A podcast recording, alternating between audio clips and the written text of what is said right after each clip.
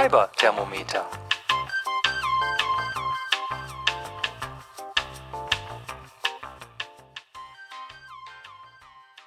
Hallo, herzlich willkommen zu Fiber-Thermometer Folge 20.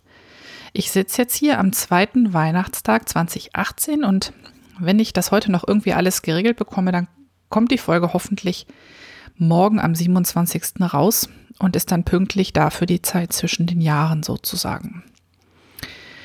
Ich habe mich super gefreut, dass ihr trotz der langen Pause offensichtlich noch meinen Podcast hört. Und ähm, viele von euch haben sich zurückgemeldet und haben mir Feedback gegeben. Und dafür möchte ich nochmal ganz herzlich Danke sagen. Ich hoffe, ich habe alle zusammen. Ich lese mal vor, wen ich mir hier notiert habe. Das wäre der Arnim, die Henriette, Naniela, Manu Strickt, Madame Butterfliege, Kleines Filzels, Heike Stockholm, Frühlingsnaht, Gudrunella, Brit Glückskeks, Matrona Lupus, Nadelstärke 3,5, Mainzel, Claudia Strickt, Tini, Eva und Antje, Fasermaschine, Jerina, Mirabellenbäumchen, Käthe, Maggie Vienna, Manis Dottir, Sorosa und Tini Chem. Ähm, ihr werdet es vielleicht nicht gemerkt haben, es ist jetzt eine Mischung aus Reverie-Nicknames und Instagram-Nicknames. Ich habe es einfach alles aufgeschrieben, so wie es mir, so wie es mir aufgefallen ist. Ihr werdet euch hoffentlich wiedererkennen. Okay, und bevor ich zu den Themen komme, die ich heute mitgebracht habe, noch eine Sache, die ich euch noch ähm, mitgeben wollte. Und zwar seit dem letzten Mal besitzt dieser Podcast Kapitelmarken, also seit Folge 19. Das heißt, ihr habt die Möglichkeit, wenn euch bestimmte Segmente nicht interessieren oder ihr findet, dass ich ein bisschen zu viel Sabbelwasser getrunken habe, dann könnt ihr quasi euch weiterklicken. Diese Kapitelmarken funktionieren im Player auf der Website, aber auch die meisten Podcast-Player, solange sie denn aktuell sind, sind heute in der Lage, Kapitelmarken auszulesen und bieten dann die Möglichkeit, auf eurem Smartphone zum Beispiel oder auf dem Tablet entsprechend einfach weiter zu springen. Ich ähm, setze die in einigermaßen regelmäßigen Abständen, ähm, aber natürlich kann ich nicht genau wissen, wo für euch die besten Sprungmarken sind. Ich mache das nach gut Dünken und ähm, hoffe, dass ähm, das Hören für euch damit noch ein kleines bisschen komfortabler wird. Ja, was habe ich heute mitgebracht? Ähm, in der letzten Zeit habe ich hier im Haus sehr, sehr viel ähm, getan und gewuselt. Das eine sind natürlich meine liebsten Handarbeits-Hobbys äh, und alles, was sich noch rund um Fotografie dreht. Aber ich habe auch angefangen, an manchen Stellen ein bisschen zu sortieren und zu optimieren. Vor allen Dingen dort, wo es sich halt mit meinen kreativen Hobbys ähm, trifft. Und darüber habe ich heute quasi ein eigenes Segment gemacht. Das habe ich im Dies und Das Segment untergebracht. Natürlich habe ich äh, was zum Thema Stricken. Ich habe ähm, was zum Thema Spinnen, wenn noch nicht ganz so viel. Ich habe, obwohl es noch kein eigenes Segment gibt, das mal ähm, zusammengeschoben, was ich alles genäht habe. Und dann habe ich noch einen Pick des Tages und einen ganz kleinen Ausflug im Bereich Lost in Translation. Genau, und ich würde sagen, an der Stelle, halt, halt, halt, halt, halt, halt. Nein, an der Stelle äh, fangen wir noch nicht an, sondern ich muss noch einen Nachtrag ähm, loswerden. Also zum einen hatte ich, hatte ich, hatte ich, hatte ich über den Podcast-Tipp gesprochen, und zwar den Podcast Articles of Interest und hatte ähm, ein bisschen gejammert, dass es keinen eigenen Feed gibt. Und der gute Arnim ähm, ist natürlich genau auf die richtige Idee gekommen. Und zwar über die Podcast-Suchmaschine FYD, F-Y-D-D, kann man sich äh, quasi Feeds kuratieren. Und ähm, er hat mir den auch reinkopiert in die Kommentare zur letzten Folge. Ich muss mal gucken, ob ich das ähm, gut rauskopiert kriege, dann packe ich das vielleicht noch in die Show Notes. Ansonsten ähm, kann ich euch nur empfehlen, auf die Webseite fiberthermometer.de zu gehen oder in die Kommentare zu Folge 19.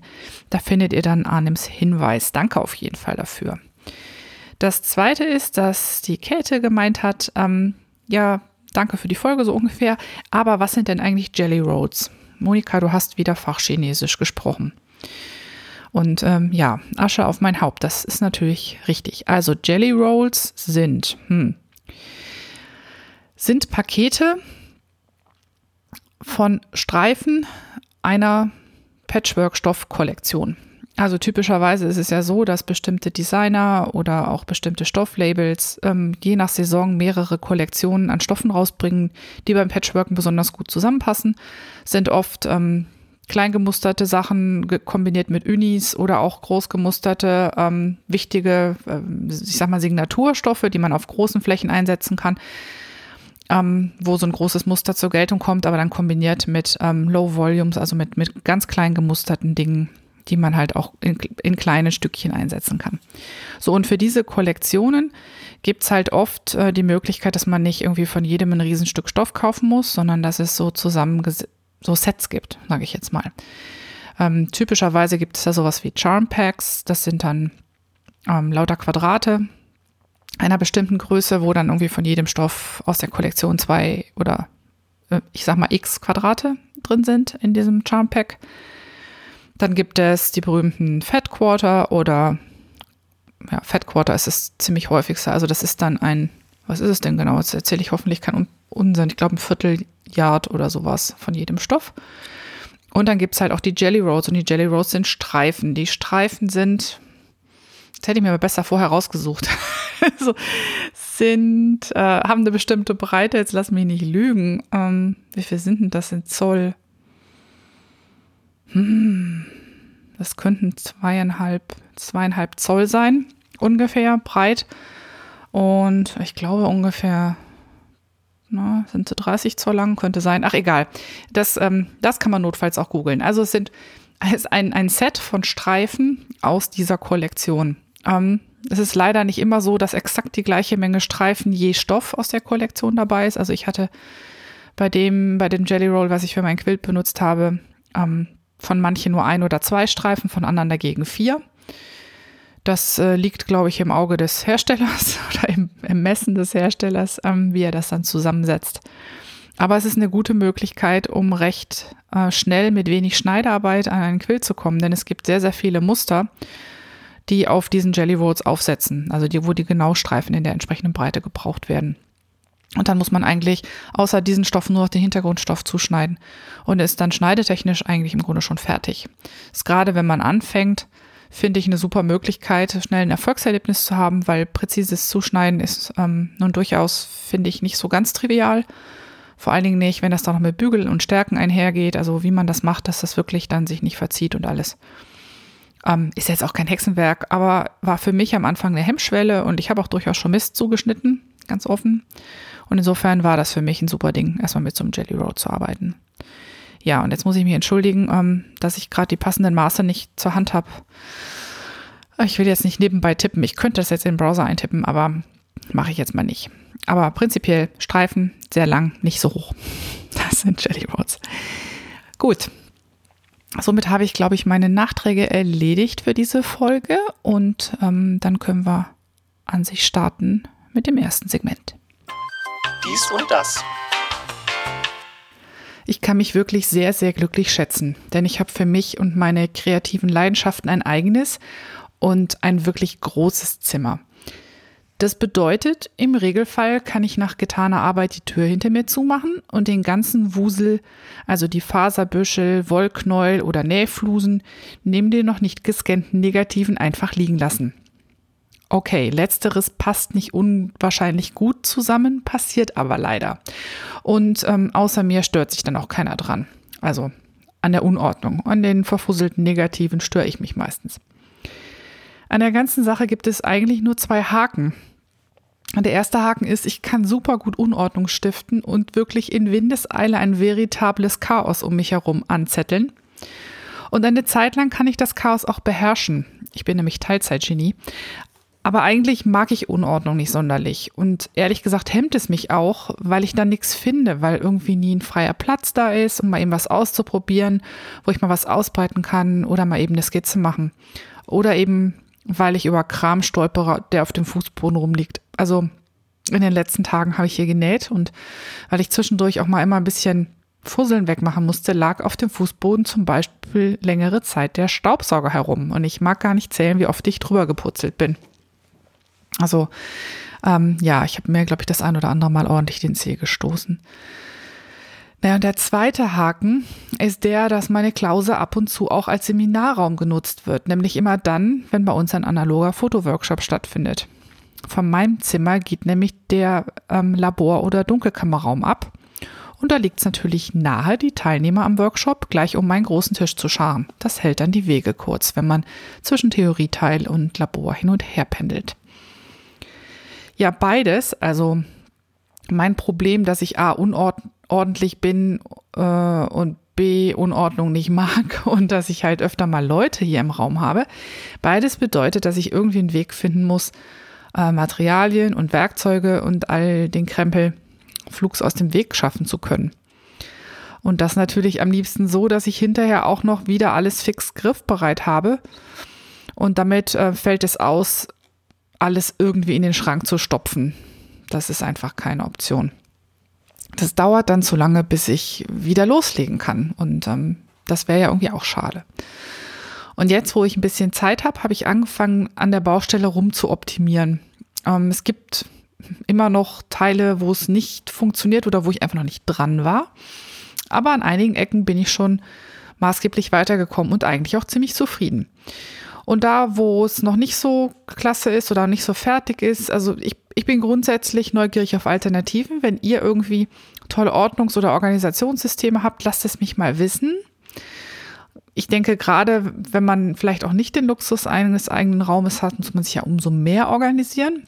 Also wenn ihr Tipps für mich habt, in den Kommentaren unter ähm, hier den Show Notes auf fiberthermometer.de oder in Reverie im Thread zum Podcast oder in den Reverie DMs oder wo auch immer es euch am besten passt. Ich freue mich über, über Input und eure Ideen und vielleicht ähm, ja, geht es ja anderen genauso wie mir. Ja, ich habe verschiedene Baustellen, äh, um die es hier so geht. Ich klapper die mal so in, sag ich mal, groben Chunks ab. Und die erste wäre das Thema Werkzeug. Ja, das ähm, bisherige Lieblingsstück meines aktuellen Ordnungsfimmels oder der Versuch, einen solchen zu erzeugen, ist meine Werkzeuglochwand.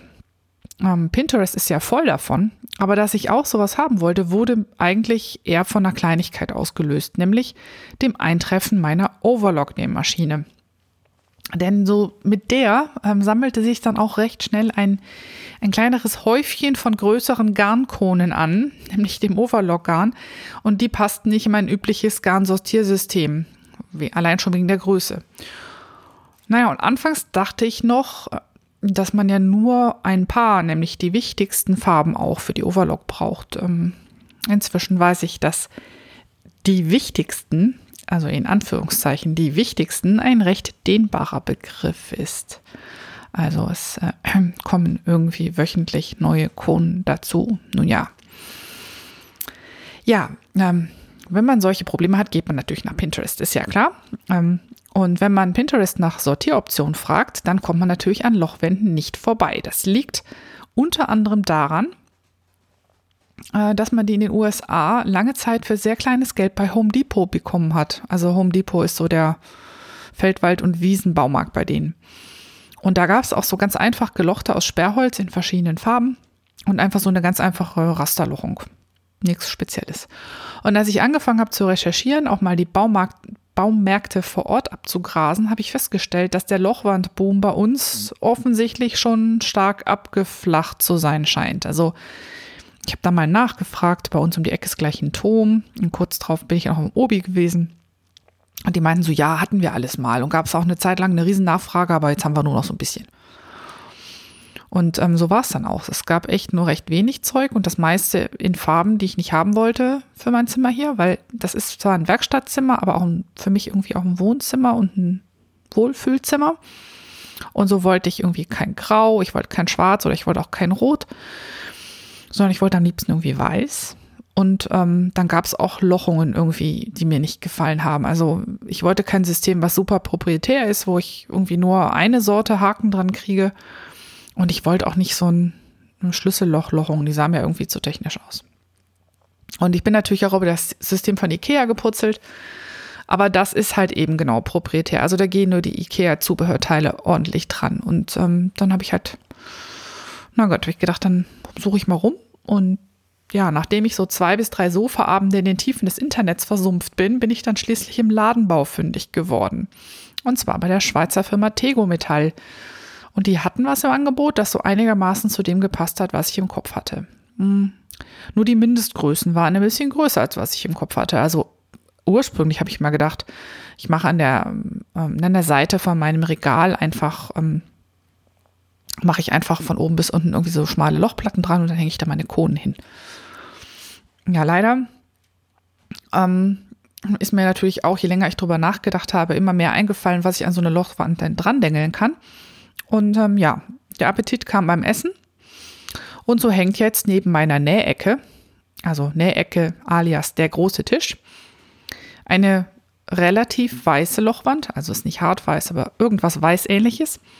Und die ist 80 Zentimeter hoch und 125 Zentimeter breit und hat eine sogenannte DIN-Lochung. Ist nicht ganz so schön wie einfache Rasterlochung, aber sieht ganz okay aus. Und daran habe ich jetzt mit einem Sammelsurium unterschiedlichster Haken, die man im Baumarkt kriegt oder wenn man es teuer haben will, auch beim Händler mit dem großen A. Damit habe ich jetzt mein Zeug aufgehängt. Also da hängen Zuschneidescheren und Rollenschneider, Hammer und andere Werkzeuge, Garnkonen, Nähgewichte, meine beiden Haspeln, meine Lineale, also vom Quilten und auch sonstige Lineale, zwei kleine Blecheimer mit Zangen, Aale, sonstigen Scheren und anderem Gedöns, Gummibänder, Verlängerungskabel, Klebeband und ein Drahtkörbchen mit sonstigen Garnrollen. Also neben den Overlock-Konen auch noch andere Garnrollen, die in keines meiner Sortiersysteme passen. Dazu mehr später. Ja, und Ende vom Lied ist, die viel zu große Lochwand ist schon rappelvoll. Aber trotzdem, also ich finde sie total großartig. Ich möchte gar nicht drüber nachdenken, wie das in meinem Schrank aussähe, wenn ich den ganzen Ratz, der da jetzt dranhängt, irgendwie da drin verteilen müsste. Und vieles davon hat vorher halt zwischen meinen Nähmaschinen rumgestanden oder rumgelegen, damit es in Reichweite ist. Und das war auf die Dauer einfach nicht handelbar. Und so habe ich jetzt 80 mal 1,25 Meter vertikale, horizontale Fläche, hm, weil das vorher alles auf dem Tisch rumlag. Und ähm, ja, darunter steht mein großes Bügelbrett. Und ähm, wenn ich dann halt zwischen Nähmaschine und Bügelbrett hin und her pendel, habe ich halt mein Werkzeug gleich in Reichweite. Das war auf jeden Fall sowas, was man eine Win-Situation nennt. Und weil mir das so super gefallen hat, habe ich dann auch noch drauf gedrungen, dass wir das bei der Einrichtung unserer Dunkelkammer gleich auch noch übers Waschbecken hängen. Da zwar nicht in der riesengroßen Variante mit 80 Höhe, sondern nur 40 hoch. Dafür kann man auf die Schienen, auf denen die Lochwand montiert wird, auch Konsolen für ein Regal anbringen. Und das haben wir dann gemacht. Das heißt, über der 40 Zentimeter hohen Lochwand ist jetzt ein Regalboden angebracht und da stehen halt unsere ganzen Entwicklerdosen, was wir alles so haben und an den eh schon 12 Haken, die ich schon hatte. Davon habe ich ein paar abgezweigt und an denen hängen jetzt die Spulen, auf die die Filme aufgewickelt werden und äh, auch da irgendwie Scheren und ähm, Einsätze für die Großformatfilme und was es alles so im Laborbereich gibt, was normalerweise in die Dosen kommt und ähm, was oder was gut trocknen muss, nachdem man es gespült hat. Also ich habe auch Mensuren und Messbecher und halt all so ein Zeug. Das hängt da dran. Also ich bin jetzt äh, die totale Lochwandfreundin geworden. Und ich kann mich gerade noch davon abhalten, sowas auch noch in der Küche zu montieren. Obwohl Anwendungsfälle gäbe sicherlich, wenn man nur lang genug drüber nachdenkt. Ja, also das ist, ähm, wie gesagt, der eine Schwerpunkt, der Werkzeugschwerpunkt. Ähm, für den habe ich auch noch ein bisschen eine zweite Lösung. Oh, das heißt Werkzeug, Werkzeug, Schrägstrich Materialien. Neben meinem großen Tisch steht nämlich auch noch ein Servierwagen von Ikea. Das ist der Raskok. Ich glaube, der steht auch so ziemlich in jedem Nähzimmer rum, wenn man Pinterest glauben kann. Und der ist deshalb für mich super praktisch, weil auf der obersten Etage mein ähm, altes Nähkästchen genau reinpasst. Also ich habe mal irgendwann gebraucht einen Holznähkasten, so einen dreiteiligen, den man so ziehharmonikaförmig auseinanderziehen kann. Den habe ich irgendwann mal erstanden. Und zwar muss das aus altem, ich sage jetzt mal DDR-Besitz gewesen sein, weil da war ganz viel Material drin, was mit Ostmark noch ausgezeichnet war. Und den finde ich großartig, weil der sieht super schön retro aus und ähm, der hat einfach schon eine Geschichte. Und ja, ist halt eine ganze Menge jetzt an Zeug drin. Manches von dem, was drin war, habe ich drin gelassen und natürlich dann halt auch entsprechend eigene Sachen ergänzt und der passt perfekt oben auf die oberste Etage, sodass ich den nicht mehr oben auf dem Schrank stehen haben muss. Ich muss ja ständig dran, wenn ich irgendwie mal einen Knopf suche oder sowas. Und er steht halt auch nicht auf dem Nähtisch rum und nervt. Also das ist super, der, der passt perfekt. Und daneben ist gerade noch Platz, dass ich meine zwei großen Sortierboxen für meine Aurifil Baumwollgarne dort reinbekomme. Das, ähm, das ist ganz schön. Das sind Garne aus dem Patchwork-Bereich, sage ich mal. Ähm, ägyptische Baumwolle aus Italien und die kommen immer auf relativ großen Spulen. Ich glaube, das sind 1000 oder 1100 Meter oder so oder sogar mehr. Also irgendwas jenseits der 1000 Meter drauf und ähm, je nachdem, wo man die kauft, kann man die gleich in der passenden Sortierbox bekommen. Da sind dann immer, ich glaube, zwölf Rollen pro Sortierbox. Da habe ich zwei von.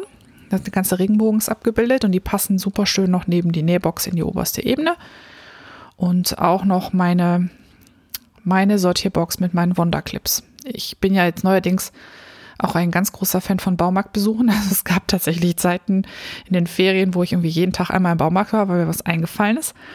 Und da gibt es ja so Sortierboxen, die eigentlich für Schrauben, Dübel und so ein Zeugs gedacht sind. Und hier gibt es in allen möglichen Größen. Und wenn man sich da einmal dieselbe Firma hält, dann sind die natürlich auch schön stapelbar. Und manche davon sind auch noch unterteilbar, sodass man sich die quasi passend machen kann. Und die kleinste von den unterteilbaren aus dem Baumarkt meines Vertrauens, ähm, die ist, die ist, äh, ich glaube, die ist nur so 15 Zentimeter mal 10 oder so oder 20 mal 15, irgendwie so ein, so ein Format. Und der hat ein breites Fach, ähm, da sind meine ganzen kleinen Wonderclips drin und ein schmaleres Fach, da sind meine recht wenigen großen drin. Und wenn der Deckel zu ist, kann auch nicht mal was durcheinander fallen. Also das ist super toll. Und die steht dann auch immer senkrecht in meinem Servierwagen oben neben dem Nähkästchen. Und auf der zweiten Ebene habe ich dann die ganzen anderen Spulenboxen. Also wenn man, so wie ich, ziemlich viel so diese kleineren 200 Meter Spulen benutzt. Ich glaube von Gütermann und Vermittler, die haben so ziemlich dasselbe Format. Dann gibt es dafür auch so kleine Boxen, wo man so zwölf Stück reinstellen kann. Davon habe ich ein paar und natürlich Spulenboxen und Flaschen mit Sprühstärke und Sprühkleber und was man so zum Patchworken braucht. Das steht alles auf der mittleren Ebene und unten sind ähm, im Moment in einer großen Schachtel aufgestellt, so Bügelfliese und, und ähm, stabilisierende Einlagen und sowas alles reingepackt. Das heißt, das ist auch so ein, so ein Wagen, der muss immer in meiner Reichweite sein. Ähm, da muss, man, muss ich eigentlich quasi auch ständig ran. Und damit ist es so, eigentlich habe ich da so das Wichtigste, ne? Also das Werkzeug an der Wand und die großen Kohlen an der Wand und die ganzen kleinen Garnsachen sind alle in ihren Sortierboxen in dem ähm, Servierwagen und alles, was an Garnrollen sonst kein Zuhause hat, weil es irgendwie andere Formate hat oder in den entsprechenden Sortierboxen kein Platz mehr ist, das ist halt in dieses Drahtkörbchen an der Metallwand ähm, da drin gelandet. Und somit ähm, ist eigentlich mein Nähbereich weitestgehend organisiert. Ähm, wo ich noch nicht so gut bin, das ist mit meinem Wollstash. Da muss ich sagen, also das, das meiste, was ich an Fasern und an Wolle habe, befindet sich in großen IKEA-Sammlerboxen auf dem Speicher. Das sind nämlich inzwischen auch ein paar mehr, die möchte man nicht alle im Raum stehen haben. Also ich glaube, ich brauche eigentlich die nächsten Jahre nicht, also vor allen Dingen keine Spinnfasern kaufen. Eine Spinnfaser bin ich komplett, glaube ich, auf Lebenszeit ausgestattet. Ähm, und ähm, zwei von den großen Boxen stehen bei uns auch noch im Aufgang zum Speicher. Da haben wir nämlich auch hinter einer Tür noch so ein so ein Raum unter der Treppe, wo ich jetzt ein Regal hingebaut habe und da stehen halt auch noch Samen. Und alles, was so ganz akut dazugekommen ist, stapelt sich in meinem, in meinem Vitrinenschrank von meinem großen Regal, was ich hier hinter dem Tisch alles stehen habe. So, und man kann also sagen, mein Stash ist irgendwie auf drei unterschiedliche Orte verteilt. Ähm, das finde ich ja prinzipiell schon mal sehr unbefriedigend. Ähm, an sich ist der sonst gut versorgt, also der steckt in, auf jeden Fall in Ziploc-Tüten, in, in Häppchen. Und entweder in den Ziploc-Tüten oder in dem Behältnis drumherum befinden sich Zedernholzklötze oder so kleine selbstgenähte Säckchen, die ich mit Zedernholzspänen gefüllt habe. Die kann man, letztere kann man günstig im Tierbedarf bekommen. Und ähm, also so, so gesehen ist das einigermaßen mottensicher alles verstaut. Das äh, ist auch, in, wie gesagt, in den Sammlerboxen und so auch so. Aber es ist halt nicht vernünftig sortiert und es äh, ist einfach zu viel, um an einem Platz aufbewahrt zu werden irgendwie. Vielleicht muss ich auch mal alles, was in dem Schrank ist, nach oben auf den Speicher bringen. Aber dann hat man die Wolle wieder nicht im Zugriff und dann fängt man wieder an, Wolle zu kaufen. Oder das heißt Mann, ich fange dann wieder an, Wolle zu kaufen, äh, weil ich glaube, dass ich nichts Rechtes habe. Ähm, ist natürlich Quark. Ja, so Stash-technisch muss ich noch was machen. Stoff-Stash habe ich eigentlich überhaupt nicht, weil ich dafür schlicht und ergreifend, weil ich nicht weiß, wie ich ihn lagern soll und weil ich irgendwie gefühlt keinen Platz dafür habe. Äh, ist natürlich auch Blödsinn, wenn ich besser organisiert wäre, könnte ich den vielleicht auch haben, aber eigentlich bin ich auch ganz froh, dass ich keinen Stoffstash habe. Ja, ähm, Stricknadeln sind simpel, die habe ich gut organisiert, so wie es jeder macht, mit entsprechenden ähm, genähten, fächerförmigen Hüllen oder Nadelmäppchen. Also mein Nadelspiel ist, ich habe zwei Nadelspielreihen, eine mit meinen geliebten Holz- und Steinnadeln, dafür hat meine Mama mir mal ein super schönes, ähm, so, so ein Rollmäppchen genäht. Und die anderen, die, äh, was heißt das, Knit Pro, die habe ich in auch in einem Rollmäppchen, was ich irgendwie vor Jahren ganz am Anfang mal angeschafft habe. Und dann habe ich noch meine, äh, dann habe ich ein Knit Pro Seilsystem für Rundstricknadeln, was ich nicht mehr so oft benutze, aber was ich noch so als Backup halte. Ähm, dafür habe ich auch eine entsprechende äh, Mappe und ein besonders schönes und fächerförmig aufklappendes ähm, Mäppchen habe ich für meine Holz- und Stein-Rundstricknadeln. Also das, da suche ich eigentlich relativ wenig, das passt soweit. Ja, also da, also Strick- und Spinnmäßig ist es mehr so mein Stash, der mir Sorgen macht. Mm. Und dann habe ich noch eine Sache getan, äh, da bin ich auch super zufrieden. Ein, ein großes und wirklich schweres Gerät, was ich viel hin und her geschleppt habe und deshalb auch so wenig benutzt, ähm, das immer in der Ecke stand. Das ist mein Kadierer. Ich habe so einen Weizenkadierer, einen ziemlich großen, ziemlich breiten. Ähm, zum Benutzen muss der halt auf irgendeiner Art Tischplatte stehen, weil man den auch an zwei Stellen mit einer Klemme noch am Tisch festmachen kann. Und ähm, der ist aber A, auf dem großen Tisch, an dem ich nähe und schreibe und ähm, auch mal irgendwie, weiß ich was, bastel oder so. Da ist er halt im Weg. Und bei Workshops ist er das recht im Weg und deshalb habe ich ihn immer auf die Seite gestellt, auf so einen Beistelltisch, äh, der irgendwie neben meinem Sofa steht. Der soll aber eigentlich natürlich für andere Sachen benutzt werden, um ein Glas abzustellen oder Strickzeug abzulegen und so. Und er war dann immer blockiert von diesem pieksigen Monster. Und da habe ich mir jetzt auch, bin ich auch äh, wieder ähm, zum Möbelspäden und habe mir da auch einen Servierwagen angeschafft. Ich glaube, der günstigste, den es da so gibt. Ähm, der ist irgendwie, äh, ich glaube, ist auch aus Fichtenholz oder so. Äh, ich glaube, Beckwem oder so ähnlich heißt der. Der hat ähm, oben eine fast quadratische Grundfläche, darunter zwei äh, Roste als Regalböden und ähm, jetzt muss ich gerade denken, hat er eine Schublade oder keine? Weiß ich jetzt gar nicht genau.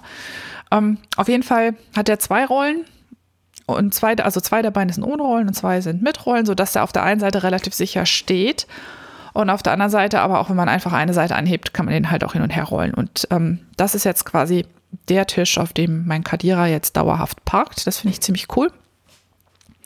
Das heißt nämlich, äh, die Tischplatte steht an den Seiten so ein kleines bisschen übrig, über, sodass ich da den Kadira mit den Klemmen halt richtig befestigen kann. Das heißt, der ruckelt da auch nicht hin und her. Die Grundfläche ist groß genug, dass wirklich der ganze Kadira mit noch ein bisschen Platz drauf ähm, Platz hat. Und unten drunter, also unter das, das, das, das sag ich mal, diese Hauptlade des Kadiras kann ich mein, ähm, mein Kadierbrett noch schieben und ähm, so das Kleinzeug, so die Flickkarte und den Stab zum Abnehmen der Beds und das rutscht alles da drunter und unten drunter habe ich noch Platz dann auf diesen beiden Böden, um da in großen Kisten dann halt Handkarten und ähm, Kämme und was es halt so gibt, ähm, auch noch abzulegen. Also da bin ich jetzt auch, das hat irgendwie ganz viel entzerrt den kann man gut durch die Gegend schieben und halt ähm, da, wo er dann geparkt wird, ist aber auch super schnell einsatzbereit, sodass ich seitdem dann auch endlich mal wieder kadiert habe. Ähm, und der, sonst war es mir immer irgendwie als zu lästig, das dann von diesem Tisch wegzuhebeln und mir einen Platz zu suchen, wo gerade nicht irgendwie was rumliegt und wo ich den aufbauen kann und so. Also letztendlich ist einfach auch das, das Tun und Machen bei mir, mir ganz stark davon abhängig, äh, wie einfach ich an die Sachen rankomme. Ja, was mir jetzt noch fehlt, ist so ein dauerhafter Platz, wo ich meine Nähmaschinen hinstelle, wenn der Tisch gebraucht wird. Und da bin ich noch ein bisschen am Philosophieren, was ich da mache. Mm. Die eine Sache wäre, ich besitze so eine große alte Holzkiste. Das ist, ähm, das ist ein Familienerbstück, ist nicht schön, aber hat viel, ähm, viel Erinnerung hängen dran. Das ist die Kiste, mit der meine Großmutter mütterlicherseits in der Evakuierung unterwegs war im Zweiten Weltkrieg. Die ist ganz plain aus wirklich groben, dicken Brettern zusammengenagelt. Hat inzwischen unfassbar viele Spalten zwischen den Brettern. Und äh, die hat an der Seite so Metallgriffe und so metallene äh, Bügel, mit denen sie geschlossen wird. Irgendwann hat sie mal jemand dunkelgrün lackiert. Danach hat äh, meine Mutter sie für mich irgendwann weiß lackiert und mit dem Stoff ausgeschlagen. Das erste Mal habe ich die nämlich mitgenommen, als ich studieren gegangen bin, als quasi ähm, ja so Stauraum für alles Mögliche. Und ähm, ja, da ist im Moment auch eine Menge noch an alten Handtüchern und Geraffels drin und ich glaube, die werde ich mal ausleeren und komplett überarbeiten. Ähm, mal richtig äh, den ganzen alten Lack runterschleifen, die Fugen mit Holzkit zumachen, das Ganze ein bisschen beiputzen und dann wieder neu lackieren und auch vielleicht neu mit Stoff ausschlagen. Ähm, dann hätte zumindest meine große Nähmaschine, also die Hauptmaschine sozusagen drin Platz. Wahrscheinlich aber ohne Anschiebetisch. Das wäre schon so das erste Problem, was ich nicht so recht mag, weil der ist auch empfindlich genug, dass ich ihn eigentlich gut weggeräumt haben möchte. Und ich könnte äh, die Kiste so platzieren, dass sie mit dem Kissen obendrauf halt auch als zusätzlicher Sitzplatz gegenüber vom Sofa irgendwie stehen könnte. Das heißt, dann wäre sie gleichzeitig Möbel und ähm, Nähmaschinenparkplatz oder Nähmaschinengarage. Aber ähm, ja, da muss ich mal sehen, hm, ob das eine gute Option ist. Die zweite Option wäre es, äh, meinen tendenziellen Wunsch nach noch mehr Zuschneidefläche nachzukommen und mit einem Zuschneidetisch zu bauen, wo unten drunter Fächer sind, wo ich die Nähmaschine reinräumen kann. Aber das ist eigentlich ähm, ein bisschen, naja, wie soll ich sagen, ein bisschen überkandidelt von mir, weil ähm, auf meinem Tisch habe ich neben den Nähmaschinen einen Zuschneideplatz von irgendwie knapp 90 mal 1,30, glaube ich. Das ist an sich schon ziemlich reichlich. Es ist nicht perfekt für alles, was man zuschneidet, aber es ist jetzt zumindest auch nicht so, als hätte ich keinen Platz. Ähm, das Einzige, was mich daran halt immer ärgert, ist, äh, dass es halt niedrig ist, weil der Tisch halt eine normale Tischhöhe hat und beim Zuschneiden hätte ich es gerne ein bisschen höher. Aber wenn ich mir einen entsprechend großen Zuschneidetisch auf Rollen ähm, hier auch noch reinstelle, dann ist das große Zimmer halt die längste Zeit groß gewesen. Auch wenn ich da meine Nähmaschine unterbringen könnte. Also da bin ich noch so ein bisschen am Hin und Her überlegen, was ich damit mache. Aber ihr seht schon, es ist alles Jammern auf sehr hohem Niveau, weil ähm, Platz ist ja zumindest da. Aber ich träume halt irgendwie von einem super toll organisierten Werkstattraum. Und ich muss mal gucken, äh, wie ich dem Traum äh, Schritt für Schritt näher komme. Stricken. So, kommen wir nun zu der Strickrubrik. Ähm, mit meinen Dauer-Vips werde ich euch jetzt nicht länger ärgern. Aber ich hatte ja letztes Mal gesagt, ähm, dass ich noch ein Weihnachtsgeschenk auf den Nadeln habe. Und da kann ich jetzt auch drüber sprechen, weil das war ein vorgezogenes Weihnachten bei meinen Eltern, wofür ich das gebraucht habe. Und ich habe tatsächlich das äh, Paar Socken für meinen Vater fertig bekommen. Das äh, sind einfache Rippenstinos gewesen, drei rechts, eins links in ähm, Croy Sock wieder und das war ähm, die Farbpartie oder der, der, die Farbe Singing the Blue Stripes. Das war also im weitestgehend ähm, eine gestreifte Socke, allerdings auch mit so wechselnden Farben. Also das fängt irgendwie an, dass sich ähm, hellblau mit grau abwechselt, dann ähm, ändert sich das in hellblau, wechselt sich ab mit mittelblau, wechselt sich ab mit dunkelblau, dunkelblau wechselt sich ab mit grau und dann geht es wieder mit hellblau und grau weiter. Also das ist so eine unregelmäßige Farbfolge ein bisschen. Sehen auf jeden Fall ziemlich klasse aus. Und ich habe äh, die Spitze und die Ferse aus einem passenden hellgrauen Sockengarn gestrickt, sodass ich die Streifenfolge nicht unterbrechen musste. Und ich habe die Fischlips Kiss Heel dran gestrickt. Ähm, das ist ja so meine Standardverse. Seit ich das erste Mal gestrickt habe, stricke ich eigentlich nichts anderes mehr. Tini hatte das ja auch schon erklärt. Ähm, die, die Anleitung ist äh, sehr viel länger, als man eigentlich benötigt. Eigentlich braucht man nur den Teil, wie man diese Verse mit dem verkürzten reinstrickt. Den ganzen Rest kann man sich eigentlich weitestgehend schenken. Auf jeden Fall super Ferse, passt gut, sitzt auch in Schuhen gut und deshalb habe ich die wieder an die Socken dran gestrickt. Ja, sind übergeben, gefallen und werden getragen und damit kann ich die abhaken. Außer dass ähm, es mir wieder sehr viel Spaß gemacht hat, mit diesem Garn zu stricken. Also ich bin normal nicht so eine Industriegarn-Liebhaberin, aber das ist wirklich ein Garn, was sich toll verstrickt und was sich gut anfühlt beim Stricken. Kann ich nur weiterempfehlen. Jo, und dann habe ich nach einem neuen Strickprojekt gesucht, was ich jetzt mit auf die Reise nehmen kann. Ich reise ja an Neujahr dann nach Neuseeland.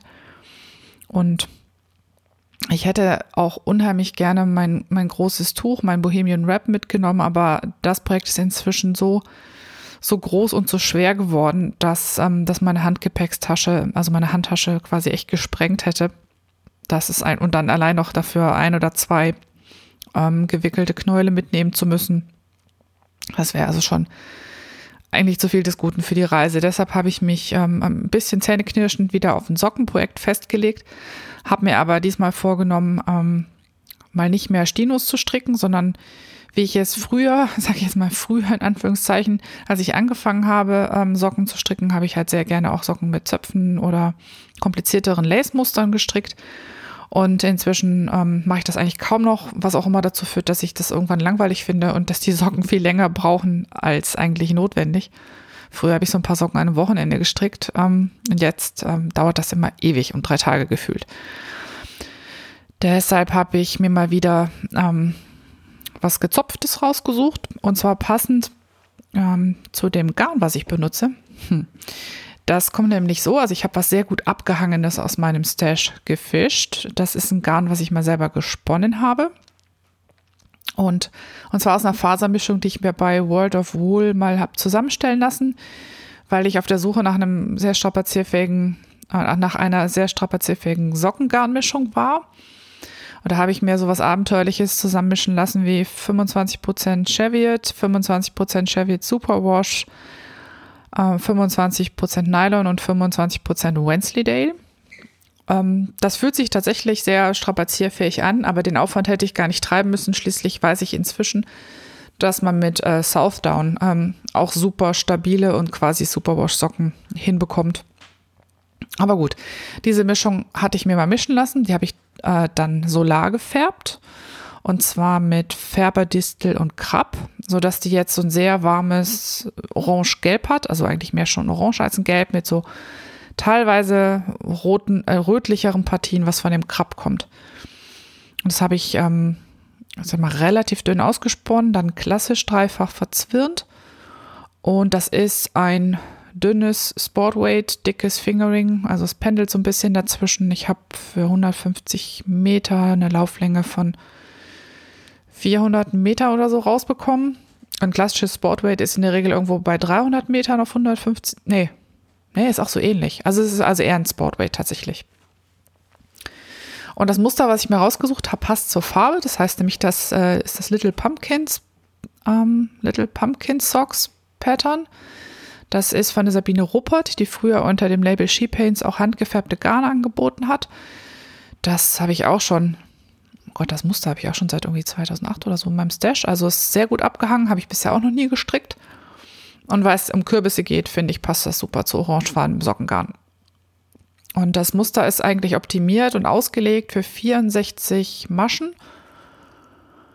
Äh, das heißt, im Normalfall würde ich mit dünnen, normal dünnem Garn stricken, müsste ich es anpassen. Dann müsste ich halt zwischen die Musterrapporte ein paar mehr Rippen und Rippenmaschen packen, weil also meine äh, klassischerweise, wenn ich, wenn ich Stino stricke, kann ich auch mit 64 Maschen stricken. Wenn es aber irgendwas ist, ähm, was nicht so elastisch ist wie ein Zopfmuster, muss ich hochgehen, also auf 68 oder 72 Maschen. Jetzt habe ich ähm, aber hier ein dickeres Garn, das heißt, ich stricke das regulär mit den 64 Maschen, was für Sportweight eigentlich zu viel wäre, aber dadurch, dass Zopf gezopft wird, müsste es eigentlich passen. Also der dicke Daumen hat doch noch meistens gewonnen. Ja, da habe ich jetzt den ersten Musterrapport von gestrickt. Ähm, das ist an sich ein ganz simples Muster. Ähm, das basiert natürlich, wie viele Topfmuster, eigentlich auf einem Rippenmuster. Und alle acht Reihen ähm, werden einmal drei Maschen nach hinten gelegt und mit einer Masche verkreuzt und dann andersrum eine Masche nach vorne gelegt und mit drei Maschen verkreuzt. Und äh, das ergibt dann so ein, ja, so ein bisschen ringförmiges Zopfmuster. Und ähm, diese Ringe, die werden dann gefüllt, immer abwechselnd. Also auf dem Spann hat man halt zwei von diesen, ich sage es mal, Kürbissen halt. Der eine ist ähm, gefüllt dann nachher mit äh, eins rechts, eins links und der andere mit einem Perlmuster. Und ähm, beim nächsten, beim nächsten Auftauchen des Kürbisses quasi wird's getauscht. Dann ist halt, wenn, wenn der linke erst Perlmuster war und der rechte eins rechts, eins links, dann tauscht das halt beim nächsten Auftreten, sodass sich diese Kürbisse auf dem Spann immer von der Füllung abwechseln. Sieht eigentlich ganz hübsch aus. Ähm, und ich stricke die jetzt Toe up. Ähm, einfach weil ich das bei selbstgesponnenen Garn immer lieber mache, um zu wissen, dass es am Ende auch reicht mit der Lauflänge, obwohl ich mir das hier gut markiert habe. Es müsste also locker, locker hinkommen. Aber sicher ist sicher, also Toe up das Ganze. Da kommt dann auch wieder eine Fischlips Kiss rein.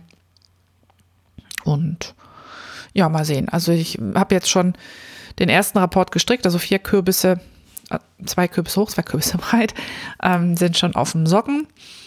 Und ähm, ich habe schon gleich festgestellt, dass ich das irgendwie viel spannender finde, als ähm, immer nur drei rechts als links zu stricken. Also wenn ich jetzt nicht aufpasse, dann habe ich, bevor wir in den Fl äh, Flieger steigen, schon eine Socke fertig. Und das bedeutet auf jeden Fall, ich muss mir irgendwie noch Wolle für ein Reserveprojekt einstecken. Denn Flüge nach Neuseeland sind irgendwie verdammt lang. Wir haben irgendwie auf dem ersten Zweig bis Dubai sechs Stunden und dann von dort aus bis Auckland nochmal irgendwie 16 Stunden. Das heißt, ich brauche unbedingt Beschäftigung. Und wenn ich auf dem Hinflug schon irgendwie alles fertig kriegen sollte, brauche ich für den Rückflug noch einen Knollwolle im Gepäck. Aber da fällt mir schon noch was ein. Spinnen. Mein Spinnpensum hat ein bisschen drunter gelitten, dass der Tag nur 24 Stunden hat. Und ich habe ja äh, ein Strickprojekt gehabt, was ich fertig machen musste. Und ich habe viel genäht. Da waren auch Dinge dabei, die für Weihnachten fertig werden mussten, aber auch welche, die ich halt für meine Reise haben wollte. Naja, und dann macht man vor Weihnachten ja auch noch so Dinge wie spazieren gehen und kochen und einfach Zeit mit Menschen verbringen und nicht nur vom Spinnrad sitzen. Und so ist es da irgendwie äh, ein bisschen dünn dieses Mal im, im Segment. Ich habe das BFL Ramigan, was ich letztens ähm, fertig gesponnen hatte, da hatte ich von erzählt. Das habe ich äh, in der Windeseile-Aktion mal runtergezwirnt und zwar kettengezwirnt. Das ist ein äh, schönes gleichmäßiges Decay geworden von ähm, ungefähr 233 Metern so um und bei. Und den zweiten ähm, Kammzug davon habe ich angefangen. Dann habe ich auch den, den BFL-Mix abgehaspelt und gebadet, genau wie das, äh, wie das ähm, BFL Rami. Da habe ich jetzt gerade nicht die Meter parat und ich muss auch gestehen, von beiden habe ich noch keine Fotos gemacht, was wirklich sehr schade ist. Aber im Moment ist das Licht auch so lausig, da mag ich irgendwie nicht. Da bekommt man die Schönheit der Stränge gar nicht richtig abgebildet. Naja, auf jeden Fall, die Sachen sind fertig.